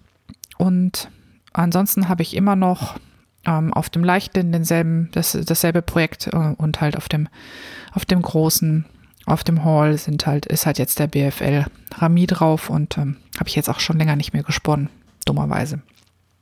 Was ich wohl getan habe, ich stricke ja als, äh, als VIP im Moment noch an dem Bohemian Rap und ähm, da war es ja so, dass äh, ich eine, eine graues, graues Garn habe, was quasi den Hintergrund bildet und die Streifen im Bohemian Rap sind alle aus einem Faser-Adventskalender, den es vor zwei Jahren gab. Und jetzt langsam gehen mir halt die Ministränge aus, beziehungsweise ich komme halt nicht mehr weit mit so einem Ministrang, weil die Reihen so lang geworden sind, sodass ich mir jetzt nochmal meinen Kadira gegriffen habe und ähm, in meinem Faserstash mal nach diesen, ja, was gibt so, so Mischtüten, die man manchmal bekommt oder manchmal kriegt man auch Faserpröbchen, wenn man was anderes bestellt und solche Sachen sammle ich halt immer und sortiere sie so nach Farben. Und jetzt bin ich mal im blau gelb grünen Bereich unterwegs gewesen auf dem Weg nach, also dem, mit dem Ziel, ungefähr ein helles Türkis zusammenzumischen, um die entsprechende Farbpartie, die ich da vorgesehen habe, ein bisschen zu strecken. Und da habe ich mir jetzt ein Bett, ich muss, ich habe es noch nicht gewogen, aber Bauchgefühl würde ich sagen, das hat so 25 Gramm ungefähr. Habe ich mir zusammengekurbelt aus jede Menge Zeug, also ein bisschen was, aber aus einer Mischtüte von Spinnert und Gewollt. Also da waren sowohl leicht angefilzte ähm, Kammzüge, die eindeutig wolliger Natur sind. Ich habe keine Ahnung, was es für eine Faser ist. Also ich könnte mir vorstellen, dass irgendwie Cheviot dabei war oder auch ein bisschen Icelandic. Dann sind aber auch seidenähnliche Sachen dabei. Es ist auf jeden Fall gelbe Sari-Seide drin und dann habe ich was, was sich anfühlt wie Milchseide oder Tencel oder sowas auch mit drin. Ist auf jeden Fall ähm, recht wild, aber ich glaube, das sieht versponnen ganz gut aus und wenn mich mein Auge nicht täuscht, wird es auch auf einem hellen, möglicher hellen Türkis mit einem leichten Stich ins Grau irgendwie landen. Das wäre dann ganz perfekt, dann könnte ich den entsprechenden Farbbereich, entsprechend der länger werdenden Reihen dann aufbohren. Und ich kann mir gut vorstellen, dass das nicht das letzte Mal war, dass ich dafür den Kadira rausziehen musste, weil wenn ich mit den grünen Partien am Ende bin, dann ende ich, soweit ich weiß, auf einem hellen Gelb-Grün. Und weil ich das ja so versuche, so farbverlaufsmäßig hintereinander zu legen, diese ganzen handgesponnenen Partien, werde ich dann vermutlich versuchen, wieder Richtung Gelb oder Gelb-Orange ähm, weiterzuentwickeln, ähm, die, diese, diese Streifen, weil ich bestimmt bis zum Ende, schätze ich mal, auf jeden Fall noch in den Farbbereich vordringen würde. Äh, witzigerweise ähm, hatte ich Gelb und äh, sowas auch schon. Das ist ähm, im ersten Drittel des Tuchs verarbeitet, aber dann kommt der Regenbogen halt wieder irgendwo bei seinem Anfang an. Ist im Grunde auch egal. Ähm, hat auch super geklappt mit dem Kadieren. Äh, dummerweise, ich neige immer dazu, ein bisschen mit zu viel Einsatz zu kadieren. Habe ich mir beim Runterbürsten der Faser mit der Flickkarte, habe ich mir dann mal eben gepflegt den Mittelfinger der linken Hand aufkadiert. Ähm, ist relativ schnell geheilt. Äh, der Kratzer hat nur am Anfang wie Schwein geblutet und da muss man immer aufpassen, dass einem das nicht in die Fasern läuft. Auf jeden Fall ähm, habe ich wieder gelernt, warum man aufpasst, was man mit seinen Fingern tut. Ja, und das ist eigentlich alles, was ich im Moment ähm, im Segment Spinnen für euch dabei habe. Genäht habe ich in den letzten Wochen ja relativ viel und auch so ziemlich aus jeder Kategorie was. Also ich habe Klamotten genäht, ich habe Geschenke gemacht und ich habe mir auch eine Tasche genäht und Accessoires waren auch drunter. Aber grundsätzlich habe ich ja das Problem, dass Nähsachen immer dann, wenn es was für mich zum Anziehen ist, ähm, häufig ohne Foto daherkommen. Oder nur mit einem Foto, wo ich nicht drauf bin. Das ist ja noch so ein Ding, das ärgert mich ein bisschen an mir selber und auch grundsätzlich. Denn es gibt ja so Schnitte, die würde man auch gerne ein bisschen promoten, weil sie einfach toll sind oder liebevoll geschrieben, super aussehend, was auch immer. Aber das kann man natürlich nur machen, wenn man auch entsprechende Fotos dazu hat. Jetzt muss ich mich nur noch dran gewöhnen, wie ich auf Bildern aussehe und dann komme ich vielleicht auch irgendwann dahin. Ähm, ich nehme das, wie gesagt, ich nehme mir das als großes Ziel für 2019 vor. Ich will mehr Fotos von mir machen und mich nicht immer nur grauselig finden, sondern mein Gott, ich sehe halt aus, wie ich aussehe. Zeit, sich dran zu gewöhnen. Ich bin ja auch noch schon 47. Gut, aber weil eben schon mal von Geschenken die Rede war, fange ich auch mal mit den Geschenken an. Mm, das erste, das hat super viel Spaß gemacht, ähm, vor allen Dingen, weil es sehr einfach war. Davon habe ich leider kein Bild, äh, aus anderen Gründen. Ähm, ist ein großes Dreieckstuch aus Wollstoff. Ähm, und zwar ist das nachempfunden einem Tuch, was ähm, ich mir mal auf so einem kleineren Weihnachtsevent gekauft habe. Das ist ein, wie gesagt, ein großes Dreieckstuch und an den Ecken sind jeweils, also an den zwei Spitzenecken sind Ösen dran und da sind drei Karabinerhaken durchgezogen, also zwei durch jede Öse und eine sozusagen, der die beiden Karabiner dann verbindet. Und damit kann man sich das zum einen ähm, sehr schick ähm, ja, umtun sozusagen. Man kann aber auch verschiedene Befestigungs- oder Einwickelmöglichkeiten damit realisieren, je nachdem, ob man jetzt das Tuch um die Schultern legt und die Karabiner im Rücken zusammenhakt oder ob man das Tuch von vorne nach hinten sich umlegt und die Karabiner einfach vorne vor der Brust verhakt was auch immer. Ist eigentlich extremst simpel gemacht, aber sehr, sehr effektvoll und auf das Tuch werde ich eigentlich ähm, ständig, wenn ich es anhab, angesprochen. Und ja, zum letzten Mal nämlich von meiner Schwester. Und wer ist nicht immer auf der Suche nach ähm, guten Weihnachtsgeschenken für die Schwestern? So habe ich dann gedacht, prima, das ist ja einfach, das kann ich ja nachbauen. Und im Grunde ist es nichts anderes als ein ähm, Rechteck oder in diesem Fall war es ein Quadrat von ungefähr 1,40 Meter Kantenlänge, ähm, das ähm, zusammengesetzt ist aus verschiedenen breiten Streifen. Ich habe jetzt hier Woll, Wollstoffe, Wollmischstoffe und einen Baumwollflanell genommen. Also von der Stoffauswahl habe ich ein Bild, das packe ich dann auch in die Shownotes. Und ähm, dieses, äh, dieses große Quadrat wird dann erstmal rechts auf rechts zusammengenäht mit einer Wendeöffnung, sodass man ein Dreieck hält. Dann ähm, gewendet die Seite zugesteppt, also einmal rundrum ähm, top, äh, so abgesteppt, wie es so schön heißt, also Top-Stitching. Ne? Und dann an die, an die Ecken, die dann halt, also nicht an die Ecke, die vorne vor der Brust ist, sondern die beiden spitzen Ecken kommt dann halt eine Öse rein, jeweils. Und das Witzige daran ist halt, ähm, weil die Streifen unterschiedlich breit sind, ist das Tuch halt, wenn man es zum Dreieck faltet, ähm, von der Farbanordnung her nicht symmetrisch. Das heißt, man hat zwei unterschiedliche Seiten und kann sich so ein bisschen überlegen, was man gerne vorne hätte. Je nachdem auch, was man vielleicht drunter trägt. Und das ist eigentlich ein ganz witziger Effekt. Und diese doppelgelegten Wollstoffe sind halt auch super schön warm. Das ist ein ganz tolles Tuch, wenn man durch im Winter einen langen Spaziergang macht oder so. Und ja, das habe ich genäht. Schon, ich glaube, das habe ich schon Anfang November genäht. Oder sogar Ende Oktober. Und habe das dann jetzt ähm, vorletzten Wochenende übergeben. Und ja, ich habe es mich sehr gefreut, dass es äh, sehr, sehr gut angekommen ist. Und jetzt denke ich eigentlich inzwischen auch, ich könnte mir auch noch eins machen. Also in einer anderen Farbkombination vielleicht oder mit anderen Stoffen. Es gibt einfach ähm, ganz tolle Sachen, die man dazu verarbeiten kann. Ist materialtechnisch, je nachdem, äh, wo man seine Schwerpunkte hinlegt, nicht unbedingt sehr, sehr billig. Ähm, also man, man kann das natürlich in jeder Preislage generieren, aber wenn man mit Wollstoffen oder Wollmischstoffen arbeitet, dann wird es halt gerne schon mal ein bisschen kostengünstig, äh, kostenungünstiger. Aber zu nähen ist es einfach wirklich super, super leicht. Also das habe ich gemacht. Dann habe ich ähm, für meine Mutter ähm, noch ein kleines zusätzliches Weihnachtsgeschenk genäht. Ich habe mich eigentlich an einem großen Geschenk beteiligt, aber weil das, äh, ich sag mal, vergleichsweise unpersönlich war, habe ich gedacht, ich mache ja noch was Kleines, ähm, was halt kleines selbstgemachtes und meine Mutter näht halt auch. Und äh, da habe ich ihr so ein, das ist von ähm, Anna Graham, alias Noodlehead, die hat mal so ein, so ein, ähm, ja, so ein Reisekissen, was im Grunde wie ein klein, wie ein Quader aussieht. Also es ist ungefähr 20 Zentimeter lang und 10 hoch und 10 tief, nur so um und bei. Ähm, das ist ein, das als Nadelkissen konzipiert. Also oben, wo es weich ist, steckt man die Nadel rein. Die Seiten sind aber durch, ähm, in meinem Fall Dekofil, ähm, abgestützt. Also es ist relativ hart, dass es Stand hat. Weil rund um die, äh, um die Seiten dieses Quaders sind kleine Täschchen. Also auf der einen Seite zwei Einstecktaschen für äh, zum Beispiel Stifte, also ähm, Magic, so, so, wie heißen die? Hm, so ein Trickmarker oder sowas.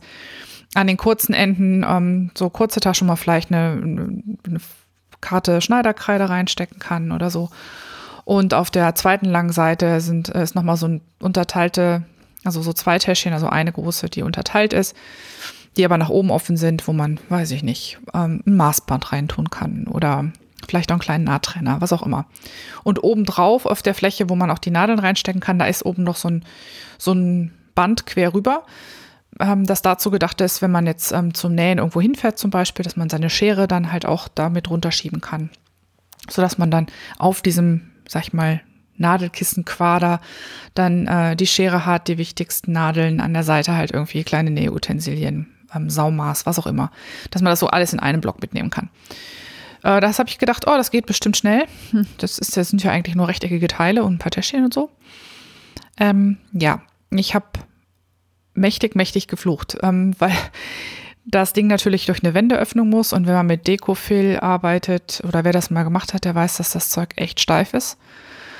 Und bei dem Versuch, das durch die relativ kleine Wendeöffnung zu wenden, ähm, habe ich fast gedacht, mir platzt der Kopf. Also zwischenzeitlich war das einfach nur ein faustgroßes, unförmiges Klumpatsch irgendwie. Aber wie durch ein Wunder habe ich es nicht nur gewendet bekommen, ohne dass es auseinanderfällt, sondern ich habe es auch noch dann so mit dem Bügeleisen traktiert, also die Kanten so rausgebügelt, dass es am Ende wirklich Form hatte. Und ähm, ja, das ist fertig und es ähm, gefällt mir eigentlich recht gut. Ich weiß nur nicht, ob ich mir auch eins nähen möchte. Also ich wollte ursprünglich, aber ich weiß nicht, ob ich mir dieses Wendedrama nochmal antue. Ich meine, ich könnte die Öffnung größer machen, aber dann würde ich sie über einen Teil ziehen, der, weil es ein Taschenteil ist, sowieso vielleicht etwas weniger stabil ist. Ähm, ich mache euch ein Foto in die Shownotes, man kann sich das super schlecht vorstellen. Ist irgendwie ein goldiges Teil, das ruht jetzt bei meiner Mutter auf dem Nähtisch neben der Nähmaschine. Und es freut mich auch, dass sie sich total gefreut hat. Aber Mann, oh Mann, oh Mann, was für eine Fummelarbeit war das. Also so viel ähm, Nähen von der, von der Geschenkefront. Dann habe ich mir davor schon ein einfaches Halstuch genäht. Und zwar hatte ich bei Leni P. auf Instagram eine Inspiration gefunden. Und zwar ein einfaches Dreieckstuch aus Double Goes. Und ähm, sie hatte bei sich im Shop dann so Boho-Bommelbänder, wie auch immer man, ja, ich glaube, so nennt man die. Also das ist so ein, so ein Band, was man am, an der Kante dann halt aufsteppen kann. Das ist ähm, erstmal dort, wo man es aufsteppt, gestreift und dann hängen halt ähm, bunte Bommel davon runter. Und ich habe mir das in das Tuch in dunkelrot gemacht und dann die Bommel sind in, also diese, diese gestreifte Kante ist rosa, Natur und hellblau, glaube ich, und die Bommel selber sind rosa. Ich bin ja eigentlich gar kein rosa Mensch, aber zu dem dunkelroten Tuch sieht es irgendwie voll cool aus. Das war echt mal so ein kleines, schnelles Projekt äh, mit einem hohen Zufriedenheitsfaktor, weil ich trage auch im Sommer, äh, also wenn es dann halt mal so ein bisschen, vielleicht ein bisschen windig ist oder halt auch so in der Übergangszeit, trage ich total gerne ein leichtes Halstuch. Ähm, zum einen als Schmuck und zum anderen, weil es halt auch irgendwie ganz angenehm ist, um dass es ein bisschen warm bleibt.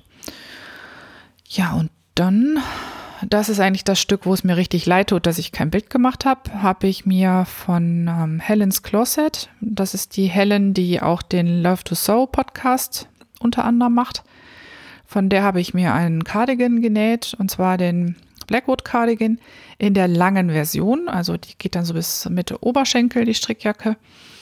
Und was ich daran super schön finde, ist, ähm, die, die ist, die wird schön in Form gehalten. Die hat halt ein, ein Band, was halt vorne am, an der Öffnung am Saum entlang läuft, um den Nacken rum. Das hält halt, ähm, wenn man es richtig macht, die Jacke dort schön in Form. Die wird ja auch offen getragen und ähm, also ich finde, dass es irgendwie sehr, sehr ordentlich aussieht, obwohl sie halt offen getragen wird. Und dann hat sie unten noch ein breites Saumband, was die Jacke quasi einfasst. Das ist, glaube ich, 15 Zentimeter breit ungefähr. Ähm, und da wird das Material doppelt verarbeitet. Also das gibt der Jacke in sich sehr viel, hm, ja, Stand ist vielleicht übertrieben zu sagen, aber es ist, sieht halt alles sehr, sehr sortiert aus. Das mag ich.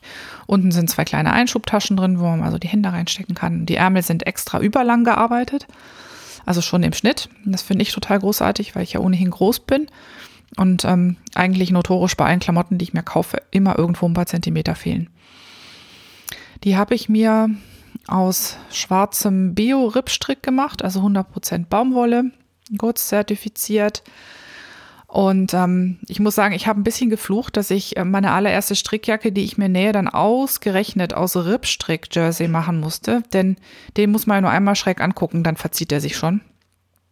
Ähm, Im Ende habe ich, muss ich sagen, extrem viel gelernt dabei, weil ich natürlich viel zu tun hatte, ähm, A, die, die Overlock so einzustellen, dass sie, ähm, dass sie sowohl einlagig als auch zwei- oder dreilagig so versäubert, dass sich nichts wellt. Also das war zum einen ein Thema von der Fahnenspannung, aber auch ähm, vom Differential. Und zwar bei jeder, war einlagig anders als bei zweilagig, anders als bei dreilagig. Also da musste ich ein bisschen fummeln. Und weil ich halt sehr präzise nähen wollte, um die ganzen Knipse sauber beieinander zu bekommen, habe ich halt die Maschine, äh, das, das Teil nicht an der Overlock genäht, sondern nur an der Overlock versäubert und habe das dann halt mit meiner normalen Nähmaschine genäht. Und ähm, damit das dann halt gut funktioniert hat, ohne dass sich irgendwie die Lagen gegeneinander verschieben oder dass irgendwie am Ende krumm ist, was ja leicht passiert, wenn man so gestrickte Sachen näht, habe ich habe ich den Obertransport zugeschaltet, habe ich irgendwie den Füßchendruck oben quasi auf Minimum reduziert und ich musste noch mit der Stichlänge gucken, weil je nachdem, welche Stichlänge ich verwendet habe ähm, und welchen Stich, hat sie es halt dann auch wieder verzogen, aber am Ende hatte ich es irgendwie raus und ich bin total zufrieden und auch ein bisschen stolz, dass es wirklich blitzsauber geworden ist. Also irgendwie, die Nähte sind schön, äh, die Jacke passt, die Jacke sieht gut aus. Also ich bin total begeistert. Ich fand auch, dass der Schnitt ganz, ganz toll beschrieben war. Also da waren auch die Kniffe und Tricks, die man braucht, um zum Beispiel die Taschen sauber aufzunähen, waren alle beschrieben. Es war für die zwei verschiedenen Schnittvarianten, es gibt die in kurz und in lang, gab es für jede Größe und für zwei verschiedene Stoffbreiten jeweils Zuschnittpläne. Also das heißt, ein ganz großes Teil, ein ganz großer Teil dieser Anleitung bestand daraus. Also wenn du das in S nähen willst und in der kurzen Variante und du hast den Stoff 1,10 breit oder 1,50 breit, dann legst du deine Teile so zum Ausschneiden. Und wenn du XL nähen willst, machst du es so. Also es war echt, es blieb wirklich einfach keine Frage offen. Insofern muss ich sagen, Helen's Closet, es ist in Englisch, aber ansonsten kann ich echt sagen, also ich würde mich jetzt als vielleicht fortgeschrittene Anfängerin bezeichnen. Und ich hatte wirklich nirgendwo ein Fragezeichen, außer natürlich Dinge an der Nähmaschine, die muss man selbst rauskriegen. Die sind ja an jeder Nähmaschine anders. Aber es war einfach total toll alles erklärt, super beschrieben. Und ähm, ich habe jetzt schon auf der Liste, dass ich unbedingt noch eine zweite lange in einer anderen Farbe und noch eine kurze. Und also mir nähen will, ich werde mit Sicherheit ähm, den Schnitt nicht das letzte Mal benutzt haben. Das ist ähm, ganz groß, finde ich super. Dann habe ich mir noch ein T-Shirt genäht, das ist aber nicht so wichtig. Und das habe ich noch gemacht. Ja, und dann, also ich überlege, ob das wirklich das letzte ist, aber egal. Ähm, das letzte, was ich heute hier, hier im Podcast äh, noch ähm, mit euch teile. Und zwar ähm, habe ich ja das, ich habe keine passende Tasche-Syndrom grundsätzlich und immer. Ich meine, ich habe auch nie was anzuziehen, aber daran habe ich mich gewöhnt. Aber bei mir ist es wirklich so, ich kann ähm, 20 Taschen haben, aber ich bin ganz sicher der Meinung, wenn ich dann jetzt auf eine Veranstaltung gehe oder ähm, verreise, dass ich unbedingt für irgendeine Sache dringend eine neue Handtasche habe, haben muss. Also meistens halt so Typ, so Größe Kuriertasche, wo halt ordentlich was reinpasst. Weil ich, ähm, ja, erstmal bin ich kein Handtaschenmensch, die müssen immer eine gewisse Größe haben, damit sie nicht nach Handtasche aussehen. Und äh, dann habe ich halt auch, gerade wenn ich verreise oder so, habe ich halt immer viel Zauber dabei. Und so war es dann halt auch dieses Mal wieder, als ich an die bevorstehende Reise gedacht habe und daran, dass ich wirklich ganz lange auch unterwegs sein würde, habe ich halt gedacht, okay, hm, ich habe keine passende Tasche. Natürlich nicht. Und ähm, vor die letzte Tasche, die ich als Handgepäcks, so Handtasche benutzt habe, das war meine, so eine Tasche mit so einem Fuchs drauf, die ich mir mal vor einem Jahr, glaube ich, vom Kongress genäht habe, weil ich da auch dachte, ich brauche unbedingt, wenn ich auf dem Kongress rumrenne und viel Zeug mitschleppe, brauche ich eine neue Tasche. Damals hatte ich nicht besonders viel da und habe die komplett aus dem Stash genäht, ähm, was dazu geführt hat, dass sie, naja, ich sag mal, optisch nicht unbedingt so war, wie ich sie mir machen würde, wenn ich es alles von der Pike auf geplant hätte. Aber sie war zumindest für mich nähtechnisch spannend, weil ich irgendwie in die Tasche noch ein noch einen Block aus einem Patchwork-Muster eingearbeitet habe und ähm, weil ich überhaupt das erste Mal dann ähm, so, so eine komplexe Tasche nach Schnitt genäht habe und und und. Also hat schon Spaß gemacht, aber war halt irgendwie was, wo ich gesagt habe, okay, erstens ist sie ein bisschen klein für alles, was ich mitnehmen will und zweitens ähm, ist sie eigentlich nicht genug ich und deshalb muss ich unbedingt was Neues haben. Ähm, ja, dann hatte ich natürlich äh, ich weiß nicht, wie es euch geht, aber bei mir ist es so, dass ich halt unheimlich viel Blogs lese und Blogs befeuern ja so die Liste der Dinge, die man unbedingt mal machen will. Und ähm, beim Nähen kann ich da vor allem mal zwei Blogs nennen. Also es gibt, gibt noch einen Haufen mehr. Also ich habe ungefähr so fünf bis zehn Lieblingsblogs, aber zwei davon ähm, neben dem von Noodlehead immer ganz oben. Und das eine ist mein gewisses Etwas von der Cindy und das andere ist Creamino von der Dominique. Und die hatten halt im Oktober innerhalb ihrer äh, I Choose You So ähm, Aktion haben die ein Muster von Merchant und Mills genäht oder umgesetzt. Und zwar ist das ein Rucksack, der Room to Roam Rucksack, also RTR kurz. Und der ähm, kommt auch mit einer Crossbody-Bag-Variante. Und das ist ja so, wie ich eigentlich meine großen Taschen meistens trage, so quer über den Körper mit Zeug drin.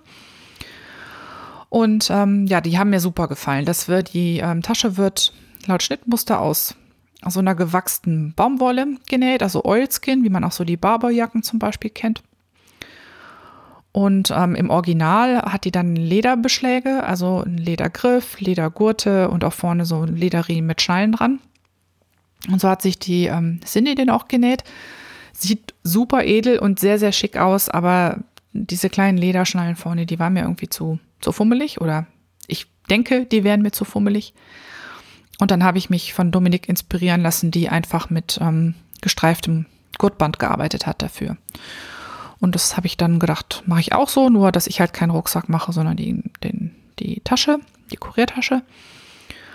Und dann habe ich mir, habe ich mir schön was zusammengeschoppt. Also ich habe wirklich abendelang in meinem Kopf irgendwie diese Tasche zusammengebaut und bin dann am Ende auch weil die Auswahl in den einschlägigen Läden teilweise schon etwas eingeschränkt war. Ich bin dann bei meinem dunkelbraunen Oilskin gelandet, also so ein dunkles Rotbraun. Das ist, ähm, die Farbe heißt Oxblood. Als Futterstoff habe ich ein, äh, so einen japanischen Stoff genommen, diesem Asanoa-Muster. Offiziell heißt die Farbe Senf, aber ich finde eher, dass das so ein Ocker-Goldton ist. Und als Zubehörteile habe ich dann alles in Bronze- und Messingfarben genommen. Das meiste Zeug davon kriegt man bei Snaply. Bei ein paar Sachen musste ich noch rumgucken. Also so Gurtbandenden habe ich da nicht gefunden. Die habe ich woanders dann aufgetan. Und ich wollte innen in der Tasche, da ist eigentlich im Futter eine Tasche, die halt von links nach quer geht, eingenäht, die zweimal unterteilt ist, sodass man so drei Einstecktaschen hat. Das war mir aber zu unsicher, wenn ich halt gerade auf Reisen bin oder auf Veranstaltungen unterwegs bin, dann mag ich halt gerne was mit dem Reißverschluss, wohinter ich dann mein Portemonnaie ähm, versenken kann. Und so habe ich das dann auch gemacht. Da habe ich äh, die, das, das Muster ein bisschen gehackt, habe halt die Methode aus dem Taschenspieler 3 aus der Kuriertasche genommen, so wie da die ähm, Reißverschlusstasche eingenäht wird.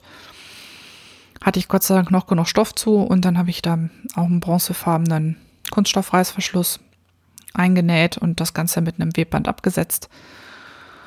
Und das funktioniert super. Jetzt habe ich da richtig Platz noch, um, was ich, Reisepass und, und Portemonnaie hinterm Reißverschluss verschwinden zu lassen. Und ansonsten ist die Tasche halt auch wirklich richtig groß, dass alles, was ich auf so eine Reise mitnehmen möchte, auch reingeht. Also, was ich typischerweise immer brauche, sind, ähm, ist ein Strickzeug, also meistens so ein, so ein, so ein Sockenprojekt.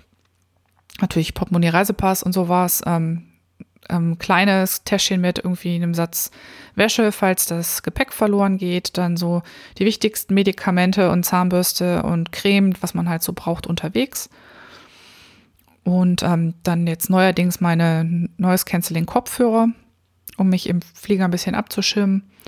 Und dann Notizbuch und Stifterolle und vielleicht noch ein Buch zu lesen und eine kleine Flasche Wasser. Also so, so üppig ist die tatsächlich, dass das alles reinpasst. Und ich bin eigentlich ganz happy, wie sie geworden ist. Das Einzige, was mich ein bisschen stört, ist, ähm, das ist ja so Art als Canvas-Rucksack, Schrägstrich Armee-Rucksack ursprünglich konzipiert und es hat unten keinen echten Boden. Das läuft halt einfach nur, ich sag mal, spitz zu. Und äh, deshalb steht die Tasche nicht gut. Zumindest nicht, wenn sie nicht rappelvoll ist. Das ist so der einzige Nachteil. Ansonsten finde ich, ähm, dass, das, dass das ganz gut geworden ist. Ich habe schwarz-weiß gestreiftes Gurtband benutzt und ähm, ja, im Großen und Ganzen, ich bin eigentlich gar nicht so ein Mensch, der viel mit Brauntönen macht, aber ich finde eigentlich, dass es ganz schön geworden ist. Und die wird jetzt natürlich ähm, fleißig genutzt werden. Ich habe dazu äh, nicht viel Bilder in die Shownotes gepackt. Dazu gibt es einen eigenen Blogpost, den habe ich aber verlinkt. Also falls euch das interessiert, könnt ihr das dann, äh, müsst ihr nur dem Link folgen. Genau, und ähm, was mir dann, was ich jetzt immer unheimlich gerne mache, und das passt irgendwie auch so ein bisschen in das Nähsegment, passt aber auch ins Organisationssegment. Ich habe mir jetzt äh, schon, ich glaube, bevor ich diese, ähm, na, wie heißt es, diese Savage Industries, die EDC 2 genäht habe, von der ich in der letzten Folge erklärt habe, habe ich mir so ein ähm, Projektbuch ähm, angelegt. Das ist eigentlich nichts anderes als äh, im Grunde ein Ringbuch. Na, ist kein Ringbuch, ist ein, ist ein Atoma A4-Buch und ähm, das hatte ich alles noch, also die Deckel für das Atomasystem und Ringe und so hatte ich noch rumfliegen, weil ich das früher mal auf der Arbeit benutzt habe. Und habe mir damit jetzt so ein A4-Buch zusammengestellt und dokumentiere mir halt die wichtigsten Sachen für die Nähprojekte, die ich mache. Also Materiallisten, wo habe ich was gekauft, mit ähm, welchen Stoffen habe ich gearbeitet. Also oft schneide ich mir so einen Schnibbel ab und auch von den Resten und klebe das dann halt ein. Und ähm, Quellen dazu, wenn sie nicht selbstverständlich sind und ich es eh weiß, wo ich was besorgt habe. Und da ich ähm, zu Weihnachten auch ein Locher für das Atoma-System bekommen habe, kann ich jetzt auch die Schnittmuster kopieren, ähm, entsprechend lochen und dazu packen. Das ist total schön. Und das, ähm, ja, das freut meinen inneren Sortierschlumpf auch so ein bisschen, dass ich jetzt das alles irgendwie schön dokumentieren kann. Das, äh, ja, das nimmt gerade so Ausmaße an. Und jetzt habe ich eben bei Reverie ähm, den passenden Thread zu meinen Nöten gefunden oder beziehungsweise zur Motivation. Da gibt es nämlich das äh, Kleiderschrankprojekt, glaube ich, heißt das. Wenn ich mich richtig erinnere, ich glaube, das hat die Susanne gestartet. Ich gucke nochmal. Und da geht es äh, tatsächlich darum, sich der Herausforderung zu stellen, ähm, wichtige Teile für den eigenen Kleiderschrank zu nähen, sodass man halt hauptsächlich selbstgenähte Kleidung hat ich weiß nicht, ob ich es da jemals hinschaffen werde, aber ich habe jetzt schon das Gefühl, dass ich mit ähm, selbstgenähter Kleidung möglicherweise meine Passformprobleme, die ich mit Kaufkleidung habe, ähm, ja deutlich besser in den Griff kriege. Und dass ich vielleicht auch anfange, ähm, mich gerne mit Klamotten zu beschäftigen. Das ist nämlich eigentlich bei mir so ein Reizthema. Und äh, ja, wenn ich da mitmachen möchte, dann sollte ich mal anfangen, ähm, Fotos von mir zu machen. Würde helfen. Hey. Naja, ähm, ich glaube, das ist es, was ich aus dem Nähen mitgebracht habt. Und ja, mehr dazu dann beim nächsten Mal. Lost in Translation. Heute mal ein Crossover-Thema in diesem Segment. Und zwar geht es um die sogenannte Fadendichtung. Ja, was zum Geier ist das, werdet ihr sagen, denn das ist auf den ersten Blick überhaupt kein Handarbeitsthema. Auf den zweiten Blick eigentlich auch nicht wirklich, aber es hat was mit unserem Lieblingsmaterial, nämlich mit Wolle zu tun. Wie ihr sicher wisst, ähm, habe ich noch ein anderes großes Hobby und das ist das Fotografieren. Und zwar am liebsten Fotografie auf Film.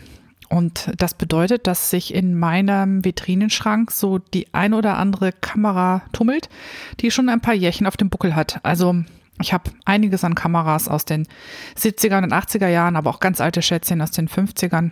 In der Regel nichts ähm, super teures, bis auf ein, zwei Ausnahmen, die fast an die Preise einer heutigen Kamera rankommen, aber auch nur fast. Aber ansonsten sind das häufig Kameras, die ich auf dem Flohmarkt so irgendwo zwischen 5 Euro und 30, 40 Euro irgendwie gefangen habe.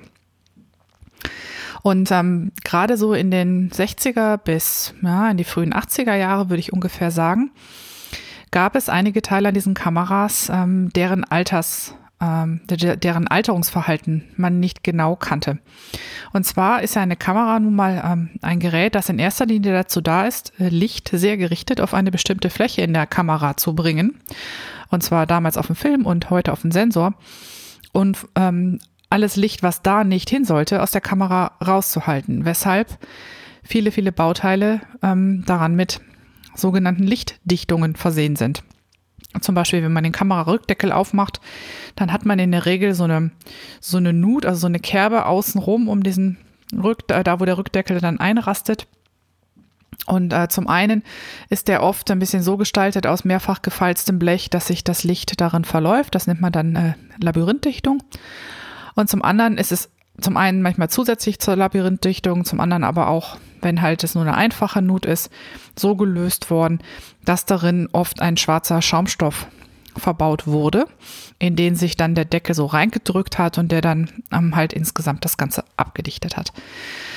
Ja, und besagter Schaumstoff ist halt bei alten Kameras, die man kauft, sehr, sehr häufig ein Problem. Also ich besitze zwei relativ einfache Spiegelreflexkameras, die ich mir mal vor acht, neun Jahren gekauft habe.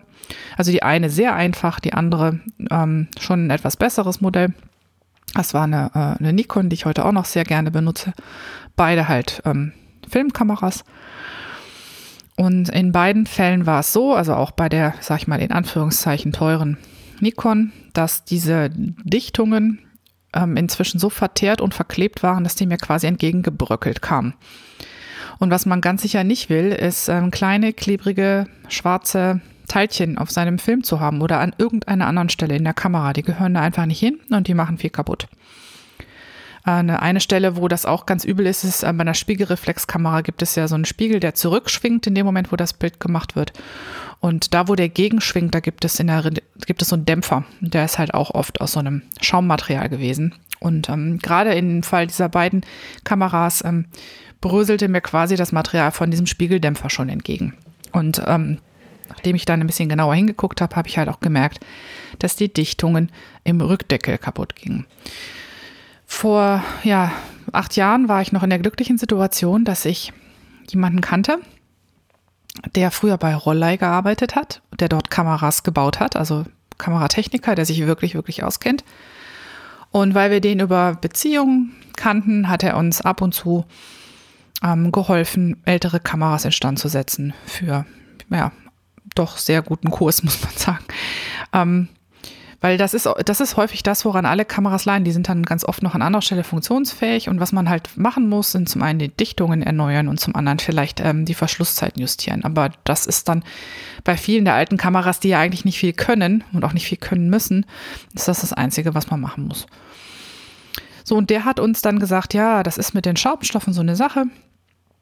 Ähm, ich kann das jetzt alles rausbruckeln und auch neue reinmachen. Es gibt dafür auch schon fertig zugeschnittene Bausätze und solche Sachen. Aber im Falle dieser beiden Kameras hat das anders gemacht und gesagt, es gibt ein Material, was da viel besser geeignet ist, weil das ist formstabil. Das klebt nicht, das zerlegt sich nicht über die Jahre. Ähm, und äh, das ist Wolle. Und der hat tatsächlich in diese Dichtung rund um, also in diese Fall, äh, Nut, wo, wo der Kameradeckel der sich dann reindrückt, einen schwarzen Wollfaden reingelegt. Und ich meine, wir wissen es wahrscheinlich besser als viele andere. Wolle hat auch die Angewohnheit, immer wieder die ursprüngliche Form anzunehmen. Das kommt durch den Crimp der Faser. Das heißt, wenn man Wolle mal zusammendrückt und nimmt den Druck weg, dann ähm, geht die wieder zurück in die Form. Und ähm, das merkt man spätestens, wenn man geblockte Sachen mal länger getragen hat. Irgendwann ist die schöne Form, die man da reingeblockt hat, nämlich weg. Und die Wolle ist wieder zurück in ihren Urzustand gegangen, sozusagen. Und wenn äh, die Faser in diesem Wollfaden jetzt passt, also wenn das nicht zu kurzfaserig ist und ähm, halt fusselt, sondern wenn man da einen vernünftigen Faden nimmt, der gut gesponnen ist, dann hat man damit eine super Lichtdichtung. Und das nennt sich dann im ähm, Fachjargon tatsächlich Fadendichtung. Und ähm, ich weiß nicht, ob da nicht manchmal auch, ähm, gerade wenn jemand das irgendwie so im Eigenversuch nachbaut, macht da vielleicht auch schon mal was drin landen, was irgendwie nicht 100% Wolle ist. Aber der Fachmann hat uns dafür tatsächlich Wolle empfohlen. Und ich kann sagen, seit den acht, neun Jahren, die diese Kameras jetzt mit ihren Wolldichtungen ähm, bei mir wohnen und auch benutzt werden, sind sie A dicht und B habe ich keine Krümel auf irgendwelchem Film und ist alles tipptopp. Und insofern kann man wieder mal sehen. Wolle ist doch einfach das überlegene Material. Pick des Tages. Dieses Segment nutze ich heute mal dazu, euch eine neue Plattform vorzustellen, und zwar die Plattform podcasterinnen.org. Wer auf der Suche nach neuen Formaten ist oder nach, auf der Suche nach Podcasts zu einem bestimmten Thema und vor allen Dingen dann, wenn diese nicht von Männern kommen, der ist wahrscheinlich hier genau richtig, um, oder die ist hier vielleicht auch genau richtig, um sich da ein bisschen umzuschauen. Ich lese mal kurz aus der About-Seite dieser Plattform vor. Dort steht, wir, das Team von podcasterinnen.org, haben es uns zur Aufgabe gemacht, Podcasterinnen sowie nicht-binäre Podcastende und ihre Formate sichtbarer zu machen. Ein erster Ansatz, um Frauen in der Podcastlandschaft mehr Sichtbarkeit zu verleihen, waren die Frauenstimmen im Netz, eine Sammlung von Nele Heise, auf der heute über 500 Formate gelistet sind. Mit podcasterinnen.org gehen wir nun einen Schritt weiter. Nach dem Vorbild von speakerinnen.org möchten wir zum einen die Auffindbarkeit von nicht-binären Podcast-Personen und Podcasterinnen über Themen und Inhalte vereinfachen und zum anderen möchten wir zeigen, dass es ab sofort keine Ausrede mehr gibt, einen Workshop, ein Podcast-Thema, Pressetexte, Talks oder Panels zum Thema Podcast ausschließlich mit Männern zu besetzen, wie es in der Vergangenheit häufig der Fall war. Genau, und ähm, diese Plattform ist jetzt irgendwie seit kurz vor Weihnachten online und ähm, zumindest zwei der Reverie-Podcasterinnen haben sich auch schon eingetragen, nämlich die Distelfliege und ich. Aber es sind vor allen Dingen, oder ich finde es vor allen Dingen so spannend, weil ich unter denen, die sich eingetragen habe, A, Leute gefunden habe, die ich dachte, in Anführungszeichen dachte zu kennen, also über Social Media zu kennen. Und ich war ganz verwundert, dass die auch podcasten. Das ist das eine. Das andere ist, dass ich äh, tatsächlich Podcastende gefunden habe und Formate gefunden habe, von denen ich überhaupt nichts wusste und ähm, die ich jetzt auf jeden Fall auf meine Zuhörenliste geschmissen habe. Da ist wirklich von allem thematisch was dabei, über Kultur, über Museum, Politik, ähm, Spiele, Fußball, ähm, DIY, Stricken, Kostüm, also wirklich alles. Und bisher ist die Seite noch so überschaubar, die, also die Liste von Profilen, da ist man ähm, in weniger als einer Minute durchgescrollt. Und ich mag mir gar nicht ausmalen, wie großartig das wird, wenn das mal richtig voll wird auf der Plattform. Also eine ganz tolle Ecke, auch um sich ähm, neues Hörfutter, besonders ähm, nach Themen sortiert, ähm, besorgen zu können. Da sind halt Hobby-PodcasterInnen dabei, manche aber auch, die aus dem Journalismus kommen, bunt gewürfelt und auf jeden Fall ein äh, Blick da hinein wert. Und wenn ihr auch podcastet, dann könnt ihr euch auf jeden Fall auch dort ein Profil anlegen. Das geht über einen Login, das geht relativ schnell und dann hat man eigentlich so zwei Bildschirmseiten, auf denen man ein bisschen was ausfüllt und schon hat man ein Profil. Das ist also auch nicht kompliziert. Und dazu muss man auch jetzt nicht ähm, irgendwie berühmt sein oder ähm, jetzt den super professionell geschnittenen Radiopodcast machen, sondern es geht darum, du hast einen Podcast, du hast ein Format, ähm, dann kannst du dir da ein Profil machen, Punkt. Und ich finde das, finde das ziemlich toll. Muss man nicht machen, kann man aber machen. Und ähm, gerade wenn man vielleicht gefunden werden möchte oder wenn es einen interessiert, sich da vielleicht auch mit anderen podcastenden Personen zu vernetzen, dann ist das, glaube ich, eine ganz gute Sache. Die Seite hat äh, jetzt noch nicht den vollen Funktionsumfang. Also ähm, es soll auf jeden Fall auch noch eine Möglichkeit geschaffen werden, mit den Menschen, die dort ein Profil haben, direkt in Kontakt zu kommen. Das ist im Moment noch nicht da. Aber das Team, und es ist ein kleines Team, was an der Seite arbeitet, ähm, will das gleich als nächstes ähm, in Angriff nehmen. Und insofern ähm, werde ich euch in den Show Notes äh, auf jeden Fall die Plattform verlinken, das Team auf Twitter, also zumindest das, äh, den Hauptaccount. Und von da aus könnt ihr euch dann weiterhangeln. Ist auf jeden Fall ein Besuch wert. Äh, man macht so schon so viele Klicks am Tag. Den Klick kann ich euch auf jeden Fall auch sehr ans Herz legen. Da gibt es einfach Interessantes zu lesen und später dann halt auch auf die Ohren. Damit bin ich für heute am Ende der Folge angekommen und ich bedanke mich mal wieder ganz, ganz, ganz herzlich fürs Zuhören. Solltet ihr in irgendeiner Form mit mir in Kontakt treten wollen, dann könnt ihr das auf verschiedene Art und Weise tun. Zum einen gibt es in Reverie in der Gruppe Podcasting auf Deutsch den Thread zu diesem Podcast. Dort könnt ihr gerne Fragen, Änderungswünsche, Themen, was auch immer, Feedback hinterlassen. Ihr könnt das auch über Instagram tun, da bin ich als Fiberthermometer. Ihr könnt das auf Twitter tun, da bin ich die Nahlinse, genau übrigens wie auf Reverie. Und natürlich gibt es den Blog und die Shownotes der heutigen Folge zur Folge 20. Da gibt es eine Kommentarfunktion und auch da könnt ihr mir was hinterlassen, wenn ihr möchtet. Und dann zu guter Letzt gibt es noch die E-Mail moni.fiberthermometer.de. Ja, ich wünsche euch eine ganz, ganz schöne, ruhige Zeit zwischen den Jahren. Ich hoffe, ihr habt viel Zeit, ähm, die ihr mit eurer Familie verbringen könnt oder sagen wir es mal so, mit den Menschen, die euch am Herzen liegen. Das muss ja nicht zwangsläufig die Familie sein. Und ähm, ja, habt viel Zeit zu stricken, zu spinnen und was ihr immer dann auch tun wollt. Wir hören uns hoffentlich bald wieder. Ich bin jetzt erstmal verreist, aber ich werde versuchen, von unterwegs ab und zu mal von mir hören zu lassen. Mal sehen, in welcher Form das dann geschieht. Hm, man darf gespannt sein. Ich bin's auch. Das ähm, wäre es dann bis dahin und ja, ich wünsche euch eine gute Zeit. Bis dann. Tschüss.